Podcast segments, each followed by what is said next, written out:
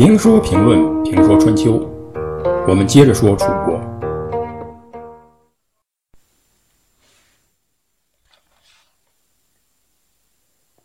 楚武王死在了征伐的路上。楚武王死后，他的儿子继位，是为楚文王。楚文王年轻，可能还不知道国王是干什么的。继位之初不务正业，整天寻欢作乐，不理朝政。实际上呢，没人规定国王要干什么，他已经到了想干什么就干什么的境界。上朝开会，所谓理政，没多少国王呢喜欢。他国王也是人，也知道开会不好玩，但是。楚国是有梦的，因此不允许年轻的国王这么玩。有一次，楚王得到了一条名叫如黄的猎狗和一种名叫宛鹿的竹子。猎狗一定是强悍而善解人意的，忠心耿耿，惹人喜爱。宛鹿的竹子有什么用呢？一个国王为什么会喜欢竹子？实际上，他不是喜欢竹子，而是喜欢用啊这个宛鹿的竹子做的剑。宛鹿这种竹子呢，长而直。竹子直是因为竹子的纹路直。这种竹子做出来的箭杆直，箭杆直，箭射得远，还射得准。有了这样的猎狗和箭杆，他要大展身手，于是跑到云梦泽去打猎了。这个云梦泽。是江汉平原上古湖泊的总称，面积很大。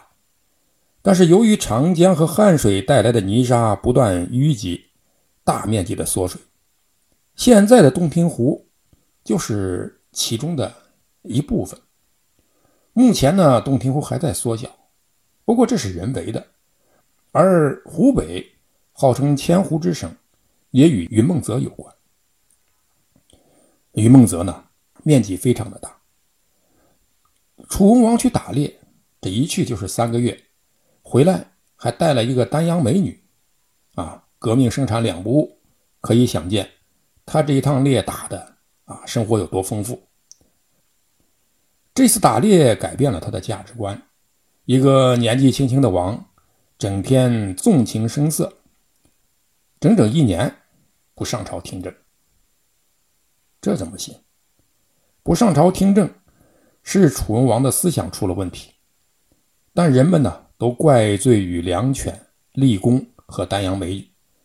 对于楚文王来说，那是三宠；而对于他的事业来说，那是羁绊他的三害。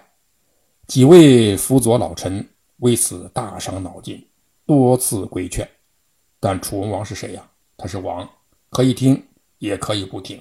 现在他就是不听，爱咋咋地啊。人就是我行我素，这太可气了。为了教训这个王，不得已，太保申和大将玉泉只得把祖宗家法拿出来。为了楚国，他们也豁出去了。什么是祖宗家法呢？家法就是家内的刑法，就是体罚或鞭打之法。太保申。在内宫对文王说：“先王啊，就是指的楚武王，通过占卜选择我做您的太保，原因是卦象吉利，所以临终前要求我等竭力辅佐大王，以使大王成为一代明君。”太保申的意思是说，我是有授权的，是经过同祖宗神灵商量，认为我能辅佐您。才做您的太保的，但是您那么任性，继位以来，到得到如黄之狗和宛如之剑，就不去处理朝政，而去打猎，一去呢三个月不回来，这也就罢了。然后呢，又得到了丹阳的美女，不在乎自己的身体，纵情声色，竟然一年呢不上朝听政。臣等多次苦劝，都无济于事。所以，按照先王时制定的法度，您不履行君王的职责，您的罪应该施以鞭刑。大家没有听错，这个叫申的太保是要体罚楚文王。打是亲，骂是爱，不打不出忠臣孝子。这种体罚呢，在中国是有年头的事儿了。尽管这与当代的教育理念相违背，但在中国却是被认为最立竿见影的教育方式。它也的确能瞬间提高人的思想觉悟。这一打，他不提高也得提高，因为不提高了还得挨打。问题是，打得出的是忠臣孝子，打不出自由平等的人格。但在那个时代，忠臣孝子就足够了。但楚文王是王，难道要让国王也变成忠臣孝子？打楚文王，虽然不是为了出忠臣，但可以出孝子，让他成为楚武王的孝子。楚武王累死在征伐路上，不能让楚文王累死在宫中或打猎路上。然而，王毕竟是王，怎么能随便打呢？谁敢随便打呢？但是有祖宗，祖宗为大，以祖宗的名义事情就好办了。楚文王倒也认这祖宗家法，但他也知道挨打不舒服，就说：“寡人不是小孩了，而且从离开襁褓时就位列于诸侯，刑不上大夫，何况是王呢？寡人可以改过，请师傅。”免于刑罚吧，你至少换一种方法，别鞭打我。这太保申跪下来说：“臣受命于先王，不敢稍有违背。大王如今不受罚，就是违背先王之命了。臣宁愿开罪于大王，也绝不开罪于先王。怎么办？把先王搬出来了，一般是有作用的。这楚文王无奈。”表示敬诺啊，那就打吧。于是太保申自己先跪下，把五十根细金条扎成一捆，作为体罚的工具。接着拉过席子，让楚文王趴在上面，然后高高的举起金条，轻轻的放在了楚文王的背上。这样重复了一次，说：“好了。”大王，请起吧。这哪是体罚呀？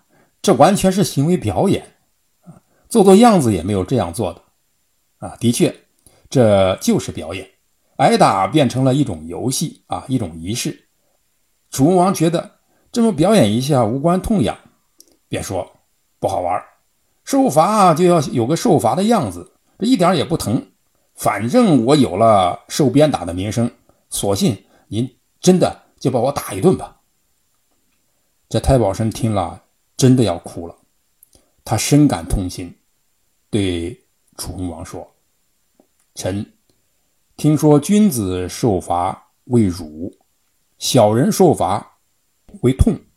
现在大王不以为耻，痛与不痛还有什么作用呢？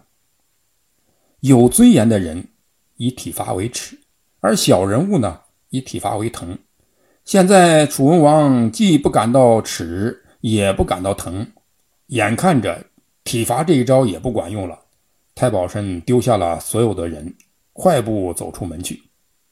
他要干什么？他要投水自尽，去回报先王。看到太保申竟然要以死劝谏，要到先王那里去告状，文王害怕，这才认了错，把太保申请了回来，随即。杀死了那条良犬，折断了那些利剑，打发走了丹阳美女，然后将所有的心思都放在了励精图治上。于是，楚国的疆土又开始不断的扩大，楚国因此日益强盛。